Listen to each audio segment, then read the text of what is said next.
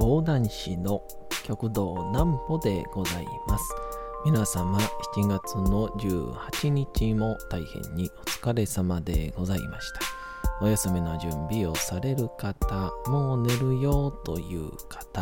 そんな方々の寝るをともに寝落ちをしていただこうという講談師極道南歩の南歩ちゃんのおやすみラジオこのラジオは毎週月曜日から金曜日の21時から音声アプリサウンドクラウド、Spotify、Amazon Music、Podcast にて配信をされております。皆様からのお便りもお待ちしております。お便りは極道南歩公式ホームページのおやすみラジオ特設ページから送ることができます。内容は何でも結構です。ねえねえ聞いてよなんぽちゃんから始まる皆様の日々の出来事や思っていることなどを送ってください。ご希望の方にはなんぽちゃんグッズをプレゼントいたしますので、住所、お名前お忘れなくと。えー、いうことで、えー、金土日と博多に行っておりまして、なので、金曜日の時はね、えー、ただいま博多におりますみたいな配信になったんですけど、夜行バスで行ってきまして。で、8月の20日になんぽちゃん寄せがありますから、まあ、それに合わせた、えー、まあ、ご挨拶回りであったりとか、やったんですけど、まあ、それに加えて結構、うん、いろんな方に会わせていただけるというですね、なんかめっちゃ楽しい会になりまして、えー、まあ、総じて、えー大成功のご挨拶回りやったんちゃうかなと思いましたけども、えーそんなわけでございまして、まあ、一部始終の近況報告みたいな、なんぽちゃんの明日は何の日？さて、明日が7月の19日でございます。何の日でございましょうか？いやー、続々とね、7月が終わろうとしてますんで、さて、何の日でございましょう？山梨桃の日。100数字の100、えー漢数字の100ですね。は桃と読むことと平成では7月19日からが、えー1月1日から数えて200日目で100の倍数となることから山梨県果樹園芸会が7月19日に記念日を制定しております。100日目じゃダメなんですかね。うん。まあまあまあまあ。あのこの記念日系をねあのいやいや言い始めますと一生終わらなくなりますんでね。まあいいじゃないっていう。であの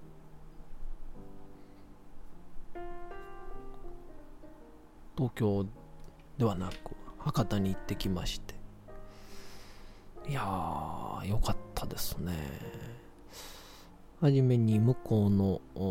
朝に博多着きまして。なんかあの僕の大学の時の同級生が2人まあなんぽちゃんが行くなら俺らも行くかみたいな感じでついてきたんですけど。まあ向こう着きまして、まあ、まずは一旦風呂でも入ろうか言うて。えー、ホテルにこうくっついてるタイプの、まあ、なんか銭湯みたいなやつ入りまして。それがだいたい朝の9時ぐらいですかね。で飯食おうか言うて。飯食うて。で、えー、落語カフェ昭和さんっていう8月の20日にえー、なんぽちゃん寄せ in 博多をやらせていただく会場で、うん、打ち合わせをしようってことで行ってきまして。でその時にえっ、ー、とその日ゲストでも登場いただきますえー、そこつや感釈感釈さんという、えー、この方は博多のアマチュア落語家さんで結構精力的に活動されてらっしゃる方なんですけども。んでこの方が、えー、来てくださってまああのすごいアグレッシブな方なのでこう来る人来る人に皆さんにチラシを配ってくれるんですよ。えー、ありがたいことやなと思いまして。で、その時に偶然、まあ60代ぐらいの男性が入っていらっしゃって、お店に。まあ、この昭和さんってところは、普通にご飯も食べれますんでね。えー、そしていろいろ喋っておりますと、その男性の方ともお話しするようになりまして、で、いろいろお話を、まあ、どうしても、なんか聞きたくなっちゃって、えー、どういうお仕事されてたんですか？とか。で、昔清掃業されていて、今はもうご退職されてるらしいんですけど。で、それが34か5ぐらいからやったって話をしていて、あれ、その前は？みたいな。と思ったんで聞いたら、あのフリーターしてましたっていう。あの多分今の60代70代の方でフリーターをしていたっていう話ってあんまり聞かないというかでまあ僕は結構人生ブラブラしてもいいと思ってるタイプですから、まあ、逆に言うとその世代の方々って多分そういう時期があってもブラブラしてたってあんまり言わないんですよね。うん。ですからあのそれを初対面の僕に言えるというこの K さんって言うんですけどね。K さんはいや僕からしたらすごい人だなと思って。まあさらにさらに話を掘っていこうとしたところ、まあ、次のご用事があるというので話はそこで終わったんですけど。でまあそれが終わって実は9月の20日がなんぽちゃん寄せなんですけど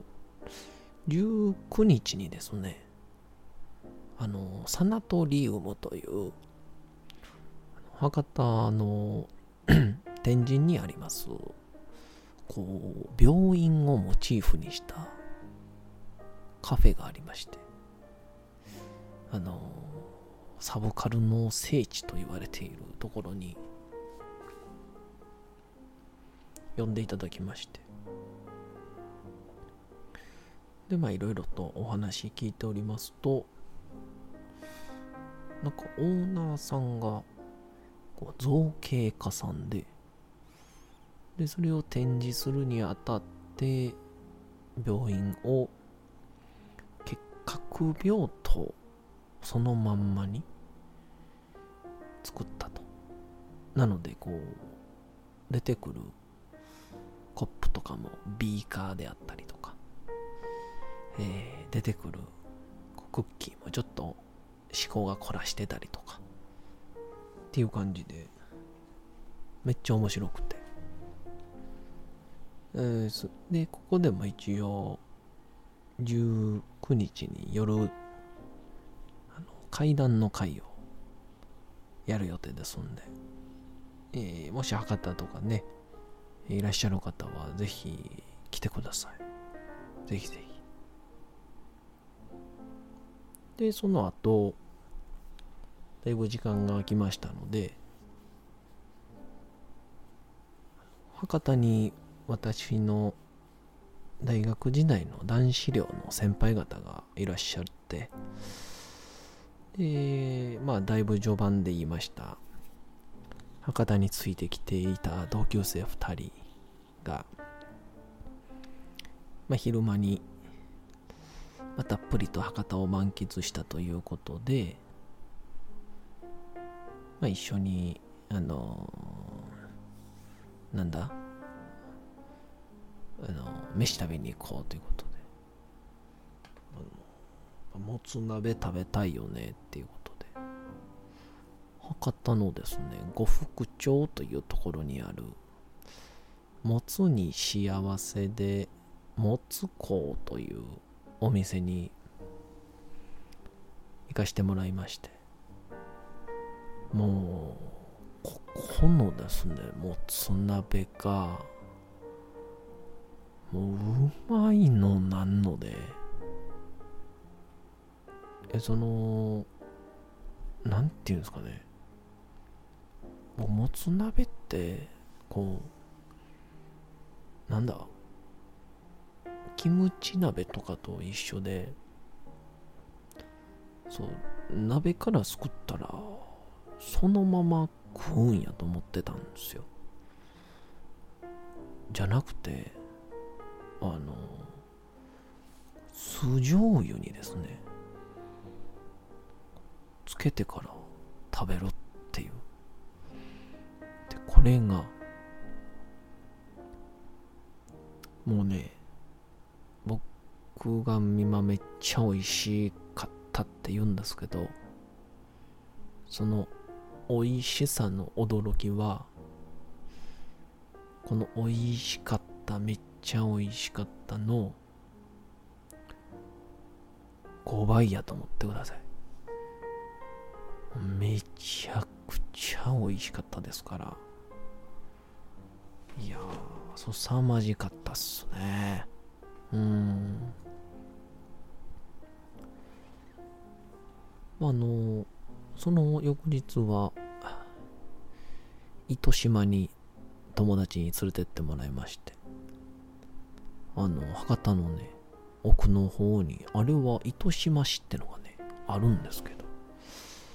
えー、綺麗な浜辺がありまして、もう、まだ7月入ったばっかりやったんでね、そんな人は多くなかったんですけど、海のシーズンは人で、えー、ごった返すそうですから。まあ、皆さん、ぜひとも、糸島、あれそう思うと7月が狙いなのかもしれないですね。改めて、8月の20日日かな ?20 日土曜日か。えー、講談会、なんぽちゃん寄せ in 博多、土曜日15時からありますから、ぜひともぜひともお越しください。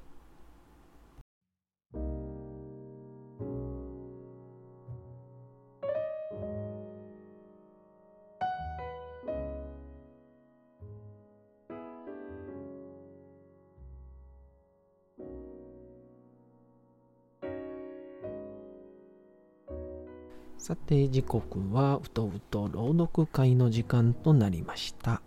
皆様小さい頃眠れなかった時にお父さんお母さんおじいちゃんおばあちゃんお世話になっている方に本を読んでもらった思い出はないでしょうか。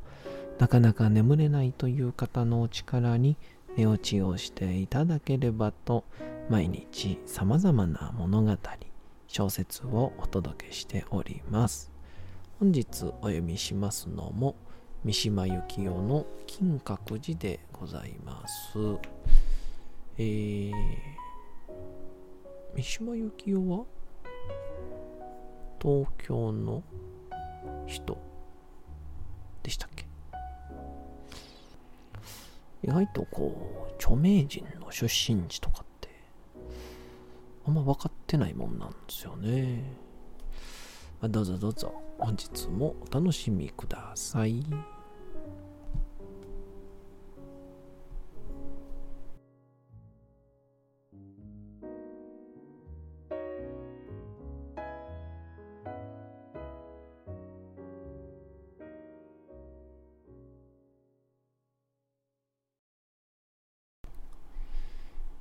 金閣寺三島由紀夫戦争が終わった。工場で終戦の御事のりの朗読を聞く間、私が思っていたのは、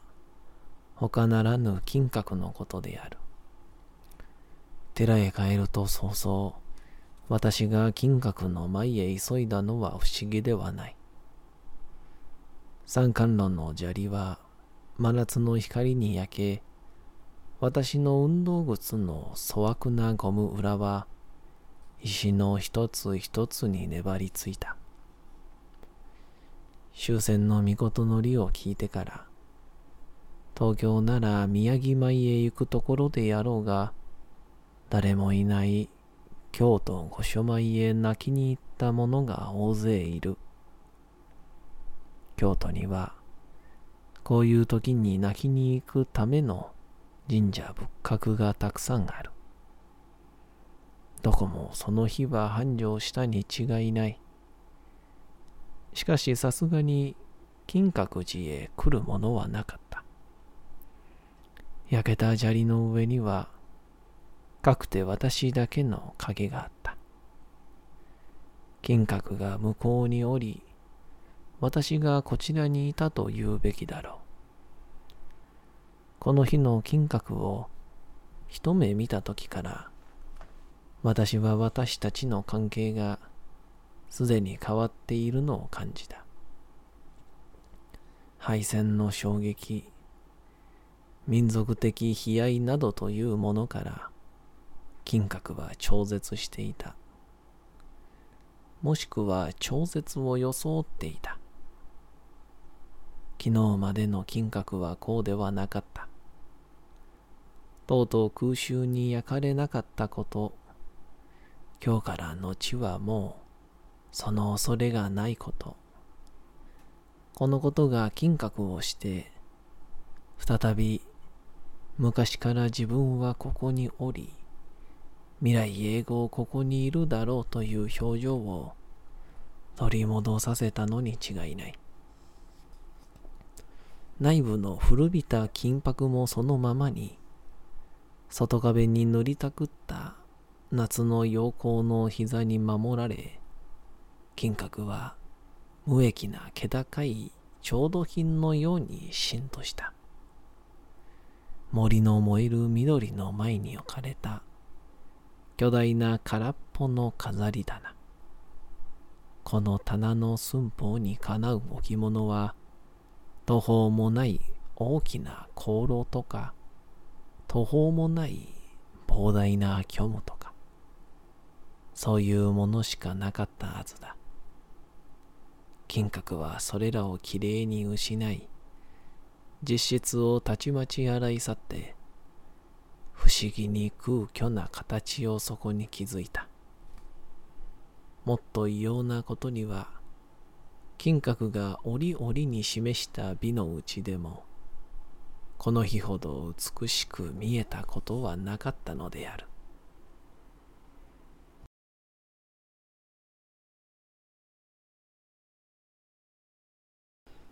さて、本日もお送りしてきました、なんちゃんのおやすみラジオ。というわけでございまして、7月の18日も大変にお疲れ様でございました。明日も皆さん、街のどこかでともともに頑張って、夜にまたお会いをいたしましょう。なんぼちゃんのおやすみラジオでございました。それでは皆さん、おやすみなさい。すやすやすやーん。